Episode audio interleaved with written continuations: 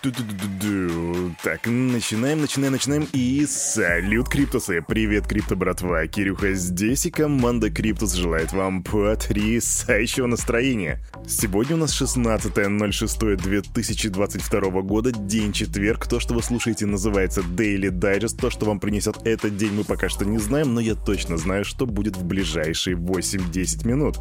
Мы с вами обязательно распакуем рынок, мы посмотрим, что там творится, какие плюсы, какие минусы, а еще мы с вами посмотрим, какие сегодня новости за вчерашний день, за сегодняшнюю ночь и за это утро. Стартуем через 3 секунды. Раз, два, три, погнали. Фух. Угадайте, как зовут чувака, который в очередной раз забыл открыть Crypto Bubbles? Это, конечно же, Кирюха. Он открывает и видит я вижу весь рынок зеленым цветом. Это классно. Бат плюс 22,4%, Тета плюс 21,2%, TRX, кстати. А TRX мы сегодня еще поговорим. Но сегодня он уже плюс 20%. Весь рынок подрос в среднем на 20-19%. Окей, зайдем на CoinMarketCap и посмотрим, что там. Биткоин дает плюс 4,38%. Это 22 103 доллара его стоимость на сегодняшнее утро. Эфириум 1195 баксов это также около 5% роста. Капитализация рынка 948 миллиардов. Я думал, что мы на самом деле пробьем сегодня отметку в 900 вниз, но мы пошли вверх. Так что мои соболезнования тем ребятам, которые, у которых вчера сдали нервы, и они все-таки решили продать свои альты, и в принципе, да и биточек тоже. Кстати, о биточке. Доминация биткоина 44,5%. И на этом мы заканчиваем с цифрами на это утро и переходим к новостям. Фух. Кирюха уже потирает ручки думает, с чего бы начать сегодняшнюю новостную ленту, потому что новостей у нас много. Но давайте начнем по классике, да, с Россиюшки и начнем.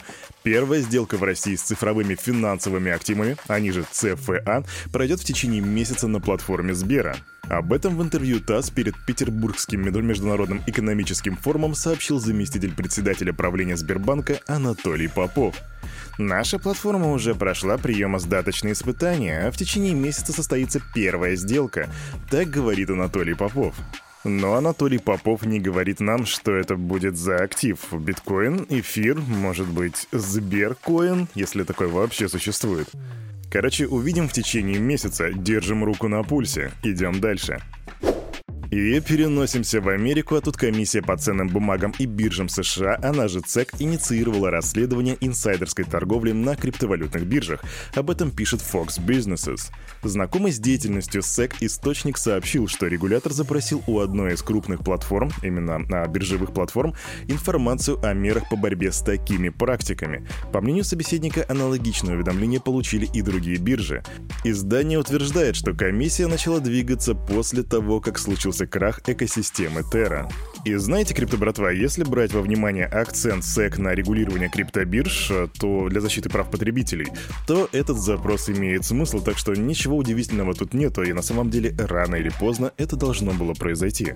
Но в этом нет ничего негативного, по крайней мере, по моему мнению, потому что это все направлено, по крайней мере, в идеале на бумаге, для того, чтобы защищать наши с вами права, потому что мы приносим в биржу свои бабосики, и если на бирже есть такая штука, как инсайдерская торговля, то получается нас хотят с вами опрокинуть, а мы не любим, когда нас опрокидывают. Идем дальше. Quick Short новость. Децентрализованная автономная организация Tron DAO Reserve заявила, что выведет с платформы Binance 2,5 миллиарда TRX для защиты блокчейн-индустрии и криптовалютного рынка. Причем для защиты блокчейн-индустрии и криптовалютного рынка взято в скобочки. Вообще в Трон сейчас происходит нечто очень странное, это просто реально взрывает мои мозги. Вы посмотрите на USDD. Вчера он опускался до 90, если не ошибаюсь, 95 центов в моменте. И это при том, что эта монета обеспечена, как я уже вчера говорил, на 300%. То есть, по-хорошему, если бы Джастин Сан захотел, он бы мог бы сделать цену USDD в 3 доллара. Но вместо этого мы видим нестабильные 95 центов, 97, 98 центов на стейблкоине. И тут можно очень много гадать, что происходит, можно косо смотреть на Alameda Research, но, но лучше всего, конечно же, спросить самого Джастина Сана, что, конечно же, не получится сделать. Но однако, если ты Джастин Сан и ты слушаешь наш Daily Digest, то будь добр, ответь на вопрос, что у тебя там вообще происходит, плиз, а мы идем дальше. И апдейтик по поводу криптолендинговой платформы Celsius, про которую я вам рассказывал вчера. Они наняли финансовый конгломерат, который называется Citigroup, для поиска возможного решения проблем, возникших после заморозки активов клиентов. Я напомню, что 13 июня 2022 года Celsius приостановили вывод средств и операций на платформе из-за экстремальных рыночных условий. Но по мнению экспертов, реальная причина произошедшего — это кризис ликвидности, из-за которого компания не может производить выплаты клиентам, иначе говоря, просто у них тупо нету бабла. И вот сейчас на помощь им придет конгломерат Citigroup, что это привнесет, мы узнаем дальше. Я буду держать вас в курсе. Stay tuned, guys. Ведущая платформа невзаимозаменяемых токенов, и угадайте, о ком я говорю, ну, конечно же, OpenSea, перешла на новый протокол Seaport с открытым исходным кодом. Революционный продукт Seaport — это открытый исходный код, по сути своей децентрализованный и современный фундамент, который поможет нам и другим использующим его быстрее создавать и запускать новые функции. Так заявила команда маркетплейса. В числе ключевых особенностей апгрейда разработчики назвали значительное снижение затрат на газ, возможность сделать предложение на целой коллекции NFT или на несколько токенов с определенными атрибутами, отсутствие платы за инициализацию аккаунта и упрощение подтверждения проведения операций с использованием кошелька. Короче, OpenSea у нас развивается, несмотря на то, что тренд NFT как бы сейчас немножко находится в упадке. И постольку, поскольку мы с вами заговорили про nft не могу не отметить последнюю конференцию Билла Гейтса. Основатель Microsoft назвал невзаимозаменяемые токены обманом, основанным на теории большего дурака. Что за теория большего дурака? Кирюха поясняет. Теория большего дурака. Теория, которая утверждает, что можно делать деньги, покупая ценные бумаги, продавая их с прибылью, потому что всегда найдется кто-то, глупее либо больший дурак, кто также рассчитывает быстро перепродать актив с прибылью. Именно так растут спекулятивные пузыри, которые обязательно лопаются, обрушивая цены акций в массовые распродажи. Криптус образовательный, теперь ты знаешь больше. Так а что же с Биллом Гейтсом? В ходе организованной TechCrunch конференции в Калифорнии миллиардер саркастично заявил, Очевидно, что дорогие цифровые изображения обезьян безмерно улучшают мир.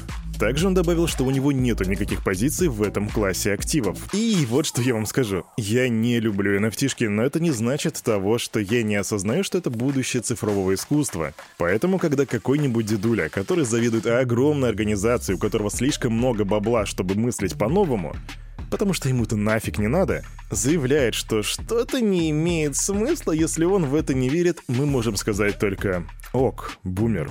Не, ну серьезно, давайте подумаем, а как, не знаю, картины Малевича или других авангардистов улучшают мир? Как музыка улучшает мир? Это всего лишь искусство, и теперь его интерпретация в цифровом виде — это просто дальнейшая эволюция. Раньше люди рисовали на стенах, потом люди рисовали на холстах, сейчас рисуют на специальных планшетах, а теперь есть возможность все это делать уже в NFT формате, продавать, коллекционировать, делать коллекции. Это просто эволюция.